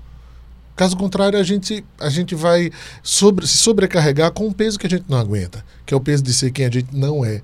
Perfeito. E tu, Heráclito, como é que tu é, é, Essa coisa da vida inautêntica, de fato, é algo que é, causa muitos problemas, né? Mas ser quem se é também causa problemas, né? É, Ou a, seja, viver não é lá essas coisas todas. A Bárbara Hanna, ela dizia que a ovelha que caminha à frente do rebanho vai ser vista pelas outras como lobo, né? Mas eu acho que o Nietzsche estava correto ao dizer que nenhum preço é alto demais para se pagar para ser quem você é. É muito mais caro ser quem você não é. É muito mais caro viver uma vida inautêntica, né? É, e as, eu tenho, eu estou ministrando uma disciplina de psicopatologia, né, que está sendo interessante porque eu estou me voltando mais para o aspecto fenomenológico dessas coisas, né? E me dá a impressão que há uma, uma, um esforço compulsivo dessas pessoas de controlar o próprio ambiente. Uhum. E uma reação orgânica muito forte à impossibilidade desse controle, né? Uhum. É, Hashtag uma... alguém tá me descrevendo aqui. É, Leu minha bio. É. não, mas é legal, é, é interessante essa coisa porque é, é impressionante como tem a ver com controle. É impressionante, assim. É isso, é uma coisa inautêntica, que é né? Impossível. é impossível. Então impossível. você completamente almejar um, uma coisa que é impossível e obviamente isso vai gerar também. E na, na, ansiedade há muita agressividade também, né? Porque é uma resposta, né? Passiva, né? Inclusive, é. né? Porque você vai, vai voltando para si. É né? verdade, né? é verdade. Na verdade, depressão, ansiedade, etc., merecem um programa específico, mas é porque como você falou essa coisa que, que eu achei muito interessante, falou do tempo da natureza e achei que era legal a gente trazer, porque talvez até responda coisa. Eu acho interessante, assim, a gente seguir o, o roteiro, o Heráclito gosta de dizer, o roteiro é para ser um servo e não um mestre, né? E, assim, determinadas coisas dá até pena você voltar para o roteiro, porque eu, eu penso que tem tanta relevância, se a gente chegou aqui é porque é interessante que essas coisas sejam ditas. Lá estou eu sendo meu destino, né? Ai, meu Deus do céu, eu já disse que não era fatalista. então, vamos aqui puxar de novo para Ibris e para aquelas imagens mitológicas. A gente falou muito de Lúcifer, né? Vocês expuseram muito bem sobre Lúcifer, mas vamos trazer um pouco para é, a mitologia grega e também para a mitologia iorubá. É, Ulisses, você tem um típico exemplo de Ibris, né? Total. Na hora que ele pede desculpas pra, pra Poseidon, ele consegue ir pra casa. Pois é, tipo... Mas enquanto ele fica, não, não, não, não preciso. Foi eu que venci a guerra de Troia. Pois então, a pessoa... Eu sou o cara mais esperto da Grécia. a pessoa é muito louca. A pessoa tem a ajuda de um deus para ganhar, diz que foi por ele mesmo e ainda ia pegar o mar de volta. Tipo assim... Mas tu não tá se tocando que tu vai fazer o caminho da volta ainda, não como se diria no Ceará, né? É. Então, assim, não. A Ajax morre de cara, né? Por dizer que eu sou o mais forte, não sei o que. Ah, já- tá mais forte, o navio dele afunda, ele se agarra numa pedra e morre lá. Então, assim, a gente é tão burro, a gente já tem tanta história só pra gente estar se espelhando, mas a gente continua, né? A gente continua. Ao mesmo tempo, eu acho que é interessante Sim. é, essa, esse desafio e essa tentativa de, entre aspas, enganar a morte, né? Porque é, é como se a gente estivesse tentando, na verdade, superar limites da gente, sabe? Por exemplo, a, a ideia de, de Sísifo, né, de enganar a, a morte, ela é muito bacana. Quer dizer, ó, ela lá não fez os rituais que devia, então deixa eu voltar para poder cuidar do que precisa e tal. Então, assim, tem uma coisa assim, a ingenuidade da É infantil. É que eu ia dizer pra vocês que tem uma coisa muito de filho que quer enganar o pai. Pois é, mas É muito infantil. isso significa amadurecer, entende? Então, assim, quando o filho tenta enganar o pai, ele está tentando ocupar o lugar da maturidade. E eu acho que isso, isso é interessante e necessário. Agora, tem seu preço e suas Sim. consequências. Né, assim, enganei meu pai, peguei o carro, saí e bati o carro. Então, assim, tem suas consequências. né? Não, não dá para fazer qualquer coisa. Então, daí a medida, ela é uma medida que ela, é, ela não é qualquer a priori que dá conta, né? Quer dizer, é- ela, ela é muito do campo que você está se encontrando ali. E aí entra a questão da responsabilidade, Sim. na qual vocês já falaram. Que é assim, eu faço, mas vai ter um preço e eu vou ter que responder por isso. Mas nem sempre eu consigo responder, porque o peso Sim, da resposta pode ser maior do que eu suporto. Pode ser. E aí, como é que faz nesse caso? Ferrou total? Aí é aí é onde eu. ah, Por exemplo, o Sísifo eu acho que é interessante, né? Porque ele consegue suportar um peso. Qual é o peso? É descer e subir de novo. Né, carregando Sim. agora a pedra, né? O peso é esse. Então, há, há determinados pesos que são tão é, insuportáveis que aí a pessoa vê que a morte é mais interessante do que a vida. Entende? A gente poderia dizer que essa é a pessoa que chegou necessariamente no estágio de depressão ou não? A pessoa Talvez que a acha que a depressão morte... seja, um, seja um, um processo para chegar nisso, né? Quando a morte ela é mais interessante do que a vida, porque a vida ficou desinteressante. Ela não tem mais pregnância. Eu olho e não vejo nela nada que me faça querer estar ali. Mas seria uma resposta válida a gente É, eu estou escrevendo é? sobre isso, né? Porque eu estou escrevendo sobre um tópico psicológico em, em vários animes, né, japoneses, e tem vários em que o sujeito morre e ele reaparece em um mundo de fantasia com poderes mágicos, né? E a Von Franz tem um livro chamado ah, Sobre Sonhos e a Morte, em que ela fala que algumas pessoas vão projetar o si mesmo na morte, a realização na morte, né? Porque e nesses animes fica muito claro, porque ao morrerem, ou eles são assassinados, ou eles se matam, eles fazem qualquer coisa, eles vão parar em um outro mundo fantástico em que eles são muito poderosos, têm poderes mágicos e tal. Então essa realização está projetada na morte, né? O que não é de todo é, é, complicado, né? Porque, por exemplo, entre os budistas dizem que o momento, especialmente no budismo tibetano, que o momento do morrer é um ótimo momento, é uma grande oportunidade para você atingir a iluminação, porque você está livre dos elementos do corpo e a sua consciência está num estado puro, né? E aí você pode é, é, alcançar, é uma grande oportunidade de alcançar a iluminação. Você vê que o si mesmo também está projetado na morte, né? É, e de fato você pode chegar a grandes realizações na morte, né? Porém, é, em geral, o que você vai ter nisso é simplesmente uma algo inconsciente, né? Em que você compulsivamente vai buscar a morte, mas que não se trata nem do aspecto budista, mas sim dessa coisa desses animes que eu estou trabalhando, né? Em que a vida não tem graça e a, a, a morte aparece como esse portal em que você vai acessar essa fantasia, em que você é muito poderoso. Seria a, a morte como só um, um- um anestésico para aquela vida, quer dizer, uma forma de se livrar daquela vida que não faz sentido. Então, nesse caso, não seria uma, uma visão engrandecedora da morte, é isso? No caso dos É, não, tá não. no falando? caso dos budistas, sim, porque tem todo um Sim. trabalho em cima Sim, disso sim. e tal. E não é de, de agora eu vou me matar. E também não tem o laivo aí do poder, né? Sim, Né, no- O intuito não é ficar super poderoso, o intuito é libertar-se, né? É, eu gosto muito do. Como Heidegger é, pensa nessa ideia, né, que ele até diz que é o ser para a morte. Né? Na verdade, não é, é, a morte como se fosse possível experimentá-la, mas é, é o campo da finitude. Quer dizer, o quanto eu sou capaz de lidar com a minha finitude. Aí vem a medida. Qual é a, a justa medida das coisas. É, é a minha impossibilidade de ir além delas. Porque quando. E, aí a gente vai sempre errar. Muito boa essa né? resposta. Né? Porque o, o, os, o, os mortais que tentaram enganar os deuses, eles não sabiam, na verdade, qual era o limite. Sabiam do ponto de vista do, da ordem, né? Do Deus oh, você não pode fazer isso. Mas o seu limite, até onde eu posso ir? Então, às vezes é difícil reconhecer qual é a minha finitude. Sim, e isso é um sim. grande problema. A né? finitude não no sentido da, da morte em si, Porque, né? Da, né, a, a, a, ideia da híbris como uma extravagância é, que nos dilacera porque não, não reconhecemos o, a nossa própria medida, né? E aí a gente vai, vai muito além.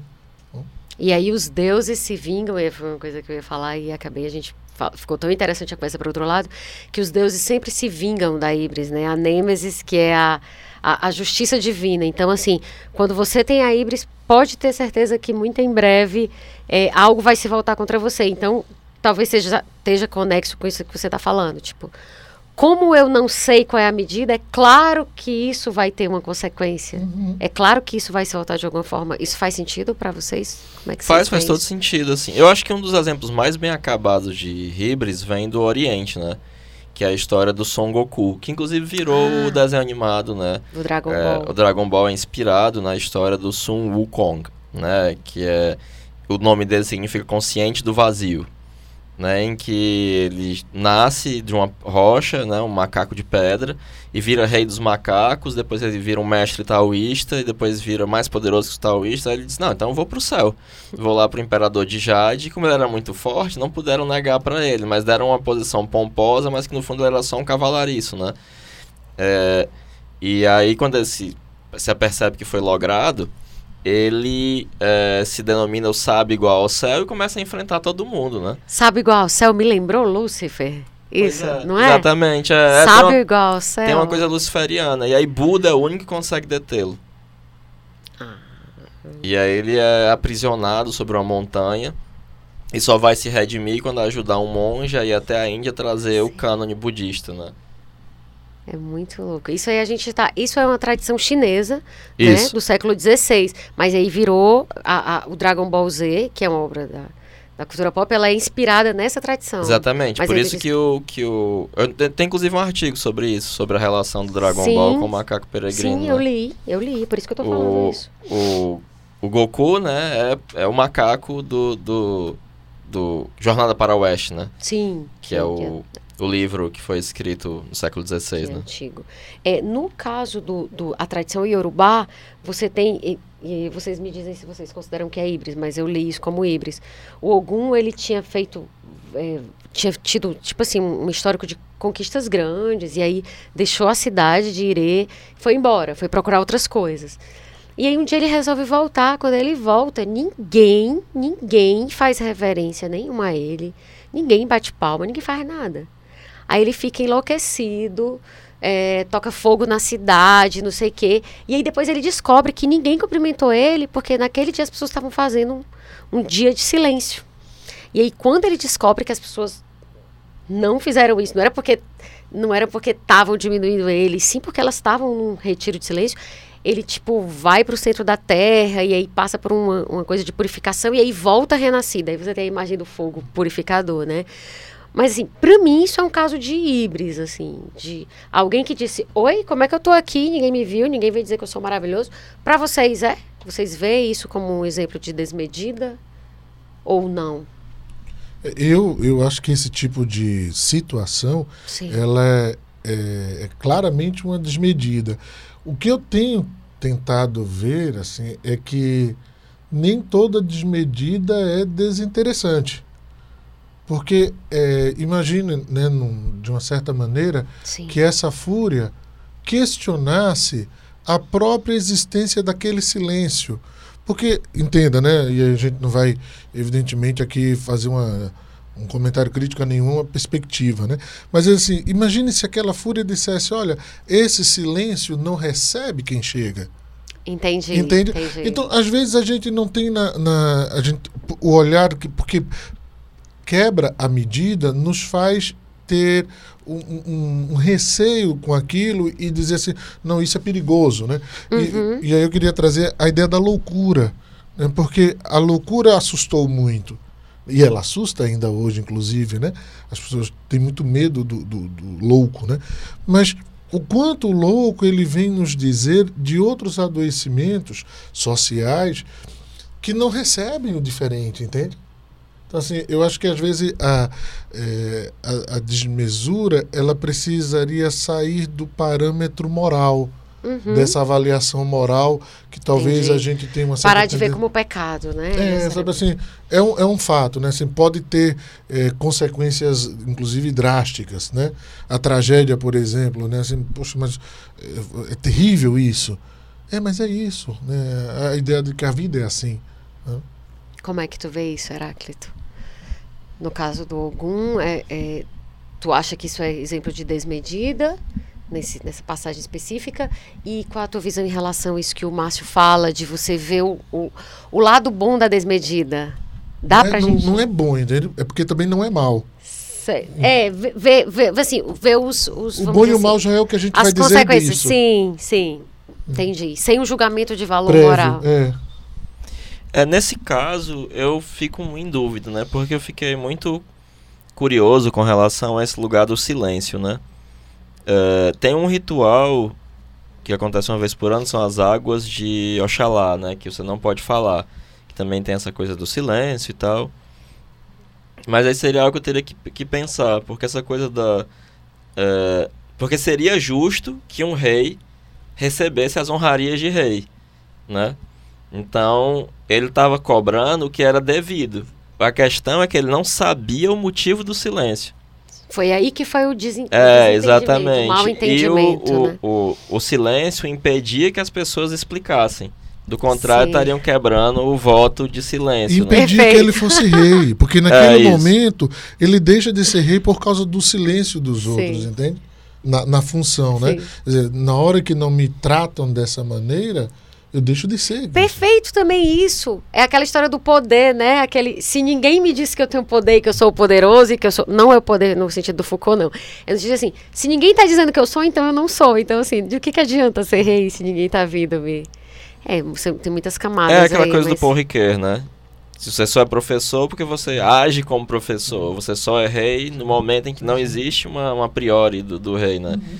E nesse momento a, a realeza dele é negada Negado. pelo silêncio, né? Mas essa coisa do silêncio é, me pega um pouco, assim, me deixou enigmatizado, então não sei. Não, mas eu, eu adoro esse tipo de resposta. Eu acho que a é gente poder, né? Claro, a gente está aqui só jogando ideias para cima, né? Sem, sem uh, o compromisso de aprofundá-las aqui. Não é um TCC né? também, Isso, não né? é uma tese. Mas assim, é, o quanto o silêncio aí, ou esse acordo de silêncio, ele também pode ser uma desmesura. Porque o quanto ele. ele é, é, qual é o tempo do silêncio, entende? Uhum. Então, é o tempo da necessidade do ouvir? Ou, ou, tem algo a mais que faz com que a gente fique em silêncio por outra razão? É, nesse caso, pelo que eu entendi, assim, estava se seguindo uma tradição, um ritual, né? É, um ritual. é seguiu-se a tradição e, e, normalmente as tradições você não questiona, porque senão você é um herege. É o rebelde, entende? É, é, é, você é um herege. É, mas o que eu acho mais interessante dessas histórias e, e desse tipo de reflexão é que às vezes elas sugerem algumas alguns caminhos que parecem respostas e outras vezes não. Mas não deixa de ser menos rico quando quando não parece ter resposta. Entende? Vocês entendem o que eu tô falando? Uhum. Por exemplo, como o do Heráclito disse, esse, esse, silêncio me deixa assim, eu não sei o que pensar sobre isso agora. Eu acho que isso é rico, porque eu, eu fico sempre pensando do ponto de vista de quem está ouvindo. Sim. E eu acho que isso pode ser tão rico quanto as coisas que parecem respostas, assim. Que parecem mais. Eu não sei, pode ser que eu esteja falando do meu ponto de vista e, e pouca gente compartilhe. Mas é a forma como eu sou impactada por isso. O meu santo é algum. É? é. algum, eu não sei qual é o meu. Já Tomara tirei lá, demorou. Seja... Eu joguei os búzios que o povo da sinagoga não me escute. eu já joguei, eu joguei várias vezes os búzios antes de sair. Sim. É, é porque eu não sou rico nem o Jung, né? Então eu tenho que descobrir as coisas por aqui mesmo, né? Então vou buscar pesquisar. Mas eu gosto muito da tradição iorubá e tem um encanto muito grande com com o candomblé, com as várias vertentes da Umbanda, eu acho fabuloso. É, o que eu, o que eu acho mais interessante é que quanto mais você se permite conhecer, menos você consegue ver ver muros e separações entre. No caso das tradições religiosas, estou falando. É, vocês sentem isso também? Assim, Sim, sim. É muito. E, assim, na verdade, não existem muros, né? sim, Nós sim. os criamos sim. como formas de, de manifestar o, o poder, né? Sim. Assim, olha, nós podemos, mais porque temos um, muro maior, né? Eu estava dizendo semana passada que se a tradição é, Yorubá, o candomblé, viessem da Europa ou dos Estados Unidos e a gente soubesse disso, assim, que vinha de brancos, anglo-saxões, a gente estava super de boa e era super, Bacana. super chique. Não tinha ninguém perseguindo Não. terreiro, não tinha. É, lembrando dessa coisa de super-herói, eu me lembrei do Tony Stark, né? Sim, Que ele é um grande exemplo de desmedida, né? Uhum. é verdade. É, e ele tem uma, uma um arco de personagem longuíssimo, né, que levou 10 anos para ser construído, que é muito bonito, né? Eu vou dar um spoiler do, do filme, então quem não assistiu ainda, por favor, tampa os ouvidos, né? É bom avisar, spoiler alert. É, isso é bem perigoso É, em que no é primeiro filme do. Iron Man, ele, quando os caras dizem, não, digam que o Iron Man é o seu Iron Man, né? É o seu eh, guarda-costas, ele diz, I'm Iron Man. Né? E, no fin... e é porque ele é um cara cheio de si, convencido e arrogante. Sim. E no final, ele sendo o Homem de Ferro, ele faz um grande sacrifício por todos, né? Porque ele Sim. se mata, estalando os dedos ele lá. Contou, meu Deus. Pra... Sim, mas eu disse que ia ter spoiler. Ah, quem quem Eu continua ouvindo Eu aí. tava com a esperança de ele não contar. E aí ele fala a mesma frase, I'm Iron Man, né? E, e morre. E Só ela, que tem é um, um e ela outro- tem um significado totalmente, Totalmente diverso diferente. do primeiro filme, né? Do Sim. Homem de Ferro. Em que ele era só um playboy bilionário, é, cheio de si, porque era muito inteligente, porque tinha criado uma armadura super poderosa. E agora ele fazia aquilo por um motivo completamente altruísta, né? Verdade. E, em certa medida é um personagem que começou numa hibris terrível e chega a um ponto de que, olha, eu sou isso aqui. E perfeito que tu E fala com a mesma pagar- frase. E eu vou pagar o preço de ser isso aqui e esse preço eu pago por todos. Sim. E o primeiro e, no, e a mesma frase no, no, no primeiro caso ela representa a Ibris, no último ela é você descobrir quem você é e tá falando isso a partir de um outro ponto de vista. Bem interessante isso, bem interessante mesmo. É, a gente tá chegando perto do fim, falta 13 minutos pra gente terminar. E assim, é, eu queria falar, eh, queria passar pela Torre de Babel, né? Que você tem também mais um exemplo de castigo sendo, sendo colocado, porque o homem não ele estava se achando muito, né? E aí quer, quer alcançar o céu e tal. E aí você tem um, um exemplo de desmedida. Mas tem duas histórias indianas que eu queria que tu contasse, Heráclito. Não queria passar sem, sem lembrar delas. Que é aquela do, do guru, guru, guru. Guru, guru, guru. Falei longe do microfone de novo. Fala, conta aqueles dois, aqueles dois, aqueles dois contos indianos. É, o Campbell, ele narra esses dois contos que eu acho muito interessantes, né? É, porque é muito mais fácil praticar desmedida na Índia e no Japão e na China, né? Em que não há esse mesmo culto à personalidade. Ao contrário, né? Você vive o seu dharma, no sentido não do budismo, né? Mas no sentido do seu papel social. Você está identificado ao seu papel social e não à sua própria personalidade. Então é muito mais fácil você praticar essa desmedida, né? E aí tem um. Mas esse primeiro é bem, bem, é bem a coisa da identificação é, com os deuses, né? Porque o guru olha para o, o discípulo e fala: Eu sou Deus, você é Deus, tudo é Deus. E ele fica muito chocado, né? Caramba, quer dizer que eu sou Deus, meu guru é Deus, tudo é Deus. E ele fica meditando e tal, e ele senta no meio de uma estrada para meditar. Só que lá pras tantas ele tá nessa: Eu sou Deus, tudo é Deus. E aí vem um condutor de elefante, encarrapitado em cima do elefante, começa a gritar que ele sai do meio do caminho. Ele pensa, não, eu sou Deus, o elefante é Deus, porque Deus temeria a Deus. E aí continua lá meditando, né? Até que lá pras tantas o cara dá um comando ao elefante, ele pega o, o, o sujeitinho que tava meditando pela cintura com a tromba e joga ele no, pro lado da estrada. E ele vai bem humilhado falar com o guru dele, né? Ele diz, mas mestre, se eu sou Deus e o elefante é Deus, como Deus pode fazer isso com Deus? Ele diz, é, você devia ter escutado a voz de Deus em cima do elefante mandando você sair da estrada, né? Muito bom, né? E o do Rio, do, do que tava Pois é, o Campbell Rio. também fala de uma outra, uma outra é, historieta, né? Porque ele fala de uma coisa que é tornar-se transparente ao transcendente, né? E quando você é um mestre, você torna-se transparente. Há um ensinamento que lhe atravessa, mas que não é você. Né? Você é apenas uma espécie de, de lente que está focando aquilo ali, né? E no Oriente isso é ainda mais claro, né? É, e aí teve uma enchente enorme, uma chuva gigantesca, e não dava para ir de barco, e as pontes tinham sido destruídas. E o guru achava que ninguém ia aparecer, mas aparece um jovenzinho. E disse, nossa, mas como foi que você chegou aqui? Não, a minha devoção é tão grande que eu fiquei pensando, guru, guru, guru, guru. E aí eu consegui andar sobre as águas e cheguei aqui. Ele pensou, nossa, eu não sabia que eu tinha esses poderes. e aí, quando ele deu o ensinamento, o rapaz foi embora e ele começou a pensar, eu, eu, eu, eu, eu. Quando ele pisou na água, ele caiu e se afogou. Então, eu acho muito bom isso. Assim, isso tem várias coisas que a gente poderia falar aqui, mas é, é bem interessante sobre essa, essa que tu disse, né? Tem uma, uma, uma inflexão psicológica aí que dá para você entender é, a coisa da Ibris. É, no caso, é, o Campbell, tu falou do Campbell aqui, para citar esses dois, esses dois contos, né? Que, que ele traz, o Campbell ele fala que a Ibris é o, o princípio contido na tragédia, né? E que normalmente é, é assim, isso não é muito, é assim no Ocidente, mas não é muito no Oriente, né? Mas assim, nesses dois casos a gente teria um, um exemplo de Ibris? Mais de uma identificação com o eu. Né? Porque, Mais do que propriamente é, a desmedida em Exatamente, si. porque no budismo, quanto nas grandes tradições, né? O budismo traduz isso bem, apesar de ter sido abandonado na Índia, né? A casa do eu está em chamas, abandona, né? Sim, sim. Então, esse individualismo que caracteriza a sociedade capitalista, ele é muito avesso à, à mentalidade budista, né? É, e aí, nesse caso, você tem uma certa desmedida, não tanto pela identificação com os deuses, mas com o eu.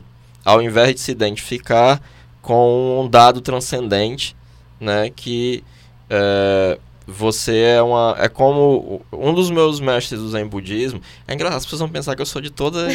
que eu sempre. É porque eu não, eu Sincretismo, não, trabalhamos. Não, sincretismo não. É porque eu sou um pesquisador. Na verdade, né? tu tem o poliamor, né? Não, não, não, não, não. Mas, Heráclito, assim, eu, pra mim, não sou absurdo, assim. Pra mim, sou super de boa, É porque eu tenho entendeu? que pesquisar as coisas. Aí eu estudei Soto Zen durante muito tempo, né?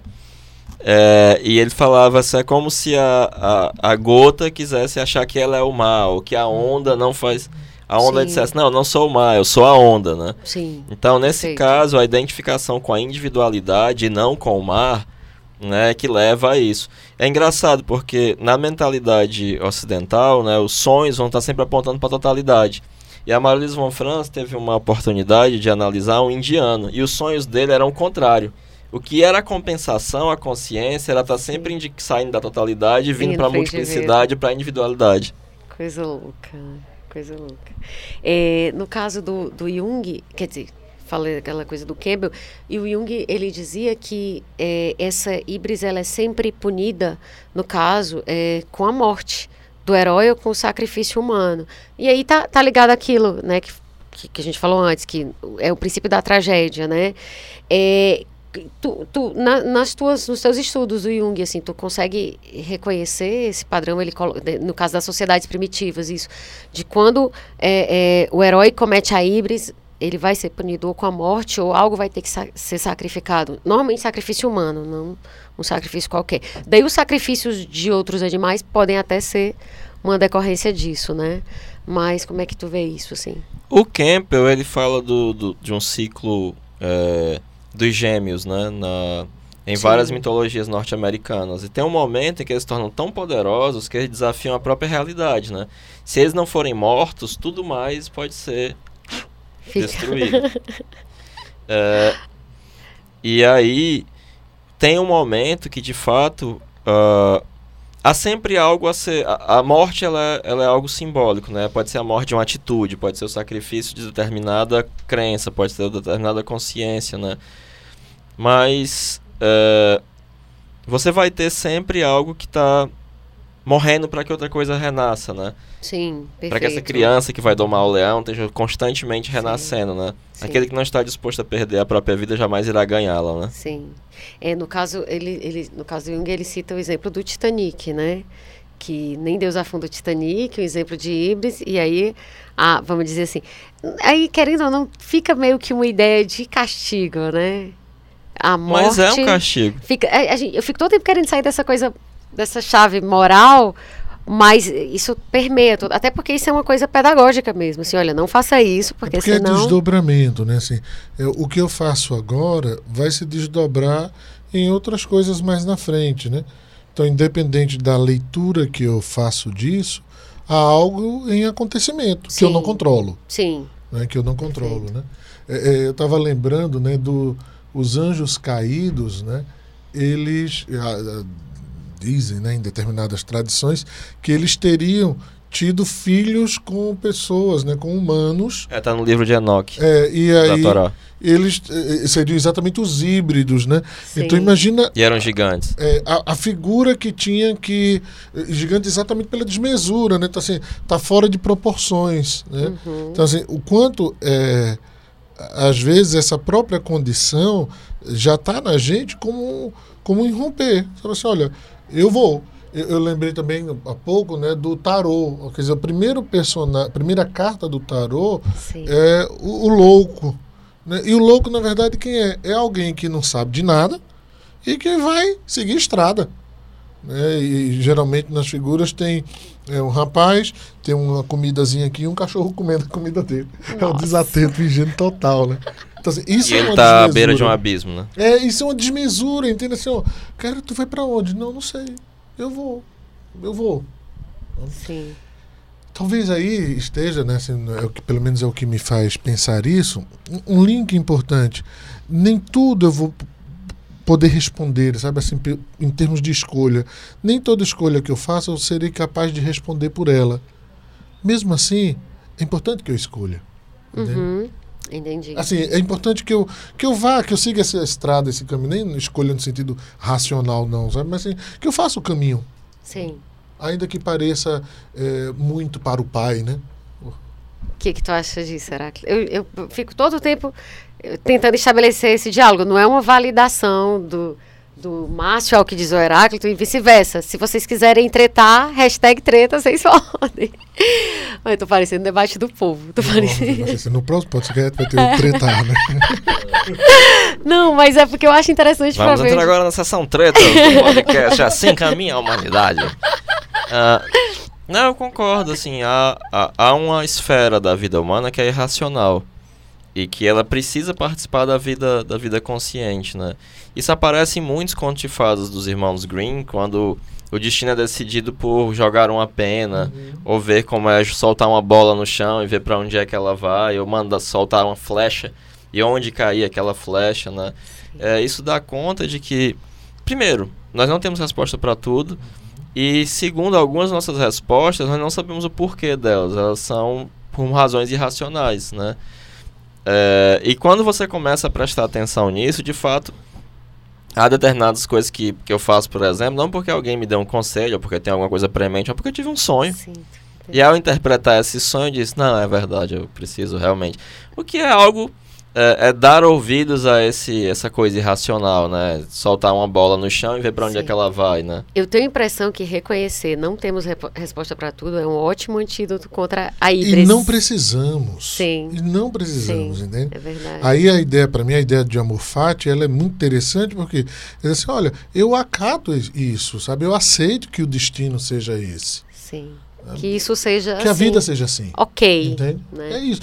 Isso não quer dizer que eu não vou sofrer que eu não vou E nem que você não vai lutar, que você não vai isso, construir. Isso. É por isso que parece paradoxal, né? Porque não é que você vai ficar lá na sua cama deitada dizendo, ah, a vida é isso mesmo, e é. vamos todos para suas casas, pegue seus brinquedos. Não é isso. Né? Eu tenho medo de parecer que você está fazendo, que a gente está aqui fazendo um discurso do fica na rede e espera as coisas uhum. acontecerem. Não é. É você aceitar o que tá que, que tem coisas que vão estar tá fora da tua seara. E o que tiver na tua seara faz lá a tua obra, né? Faz a tua vida. Né? Eu tenho a impressão que é isso. É, no caso, é, quando a gente estava. O Heráclito já citou, a gente já, já, citou aqui algumas obras da cultura pop que falam isso, que tematizam a Ibris, né? E aí tem alguns exemplos, não sei se tu quer comentar, Heráclito, do Lobo de Wall Street, o advogado do diabo, né? Tem o anime Death Note, que é um menino que ele descobre um caderno que ele, ele descobre que o nome de qualquer pessoa que ele coloca, que ele coloca e escreva no caderno, a pessoa morre. Então ele resolve botar o nome de, de bandidos, assassinos, e aí ele, ele incorpora Deus, né? Ali, pelo menos, pelo menos o que eu até onde eu vi. E, e é muito assim, para mim aquilo é um exemplo de híbridos, assim, porque não é não é dado a um humano definir sobre a vida e a morte das pessoas. É, a Marisa né? Fernandes até fala que quando você comete um assassinato, você se coloca no lugar de Deus, porque você vai deci decidir se aquela pessoa vive Perfeito, ou morre, né? Perfeito. É, então, de fato, o Death Note é um exemplo muito bem acabado de... Até porque um caminho da morte, né? Dá para ele só para ver o oco mesmo, né? Só pra ver. Ele o- entrega o poder de matar as pessoas só pra ver o que acontece, porque ele tava muito chateado, Pra porque o ver. mundo dos espelhos é muito enfadonho. Eu, que- eu preciso de ação na vida. Então, Death Note é um, é um anime interessante, é, para tem na Netflix, inclusive. E O Advogado do Diabo, assim, é, foi um dos melhores filmes que eu, que eu já vi, assim. Eu gosto muito, gosto muito. E, assim, no que é que tu, no que é que tu definiria essa Ibris? O, o Márcio já falou Lúcifer, só que o Márcio falou que gosta da série Lúcifer e o Heráclito não Da gosta. primeira parte dela. Sim, eu assim. gostei. Primeira e segunda, É. segunda temporadas, mas... Eu gosto muito do Keanu Reeves, né? Na, na, naquele filme, né? E ele é muito o estereótipo do americano que, que tá no sucesso, né? E que tá. É, é que estaria disposto a tudo, né? É, e no Frigir dos Ovos ele descobre que boa parte do sucesso dele foi engendrado pelo diabo, que simplesmente quer começar o apocalipse fazendo com que ele tenha um filho com a irmã, né? Que também é Sim. filha do, do diabo. Tô dando spoiler, mas o filme tem mais de 10 anos, se você não tiver assistido. Quem é, não assistiu? é problema seu. 22 anos. Mas ali ele claramente se confronta com a, com a desmedida e com os limites dele, né? E mais com as consequências, né? Uhum. Porque tudo aquilo tem uma consequência. E quando aparece a consequência sobrenatural, né, você pode pensar numa consequência psicológica. O casamento dele desaba, a vida dele vai por água abaixo. E as coisas perdem o sentido que antes tinham, né? Porque quando ele descobre esse sentido sobrenatural para a vida dele, que ele não escolheu e que o sucesso dele é todo uma, uma farsa, né? Ele vai ter que se questionar sobre por que, que ele está fazendo tudo aquilo, né? Sim, sim. e se descentrar da própria personalidade, né? Porque, por exemplo, pro Jung, o que ele está fazendo ali não é uma individuação, é só um individualismo, que é uma acrobacia da vontade. Eu vou fazer o que eu quero fazer. Que é uma coisa hedonista. E, é, e pro Jung não é isso. Há um destino a ser descoberto, né? Quando você entra em contato com esse aspecto irracional da sua personalidade. Não é simplesmente engendrado por você. Sim. Vou fazer o que eu quero e é isso aí, né? E aí eu acho que é interessante, assim, do ponto de vista psicológico, né, assim, o quanto a gente precisa ficar atento ao excesso. Né? E o excesso é de qualquer coisa. A gente adoece muito dos excessos. né? Então, se você pensar que fazer o bem pode ser tematizado como algo saudável, não parar de fazer o bem pode lhe adoecer Sim. Né? Sim. Porque você vai chegar num nível de altruísmo tal que esquece de se alimentar, de se cuidar, entende? Sim. Quer dizer assim, o excesso, eh, e aí enquanto híbridos enquanto excesso, né, e pensando do, do ponto de vista psicológico, a gente eh, precisa aprender a, a, a dar a, a medida ajustada para a gente, para a vida seguir, seguir tranquila, né? Sim. Para mim, esse é o campo assim que eu acho que é, talvez seja o mais difícil. Em que razão? Eu vou tentar encontrar uma medida não por um a priori posto moral, cultural, quer dizer, eu vou encontrar a medida pela própria experiência que eu vou vivendo, Sim. sabe? Claro, considerando toda uma ética, um ethos, né, com essas pessoas com quem eu, com quem eu convivo. Sim. Perfeito. É, na verdade, não é uma cartilha que você vai seguir. Não tem como. né? Não, é uma construção. E é muito você vai- difícil porque é a gente abrir mão exatamente de pai e de mãe que nos ensinaram a ser de uma determinada maneira ou de outra. Né? Abrir mão de princípios, às vezes, eh, religiosos, que são importantes para aquela determinada cultura, sabe? princípios culturais, Sim. sociais. Então, assim, e a gente poder dizer, poxa, eu estou tentando ser quem eu sou aqui de uma maneira justa, né? de uma maneira, de uma, numa medida justa. Sim. É isso. Na verdade, assim, eu acho que deu. A, a conversa rendeu bastante, né? Eu acho que a gente foi por, por caminhos que eu não imaginava, mas que foram ótimos caminhos. E eu queria fazer uma errata a respeito do episódio 3 sobre astrologia, porque lá eu falei que quem nascia no dia 12 de junho era de câncer, mas não é. É de gêmeos. E aí alguém me corrigiu e depois eu pensei, o inconsciente, como 12 de junho é o dia dos namorados, é o que, que eu pensei? É o signo dos românticos, que é o quê? Câncer. É, só pode ter sido essa associação que eu fiz. Mas está corrigido, não é de câncer, é de gêmeos. E é isso, eu quero agradecer ao professor Márcio Artoni. Obrigado também. Que generosamente aceitou o convite da gente para vir participar. Eu adorei, assim, tipo, foi muito mais legal do que imaginaria a princípio desse encontro. E é isso. Muito obrigada, Márcio. Muito obrigada mesmo. Valeu, Espero valeu. que tenha sido Obrigado, tão legal para você Foi quanto foi pra gente. muito bom. E é isso. Já que você ficou até aqui, né? Você que tá ouvindo, é, não o Márcio, né? Segue a gente no Instagram, lá no perfil assim, underline caminha, né? Tu quer falar? Não, é só pra tu botar o Ah, microfone sim. na boca. Eu pensei que tu ia falar assim, underline, que eu tava gostando. É, e também no Spotify, no iTunes e no Deezer. No Deezer, meu Deus, iTunes. No iTunes e no Deezer. E se você quiser avaliar no iTunes, a gente vai adorar. Quer dizer, só se a avaliação foi boa, né? Se for ruim, não precisa avaliar, não. Quer dizer, pode, né? É legal, é democrático, Não, pode né? não. e assim a gente encerra o quinto episódio. Eu tô falando as palavras, eu tô engolindo as letras, é. Tô ficando Tá louca. não, tá Acho não. que eu tô tão cansada aqui. E assim a gente encerra o quinto episódio do Assim Caminha a Humanidade, um podcast do Grupo Povo. Roteiro, Pati Rabelo, consultoria Heráclito Pinheiro, edição e produção Bruno Melgácio, áudio André Silvestre, estratégia digital João Vitor Duma, coordenação de produção Chico Marim. Muito obrigada por nos acompanharem até aqui mais uma vez e mais uma conversa. E até a segunda-feira que vem. Um beijo. Valeu, pessoal. Valeu.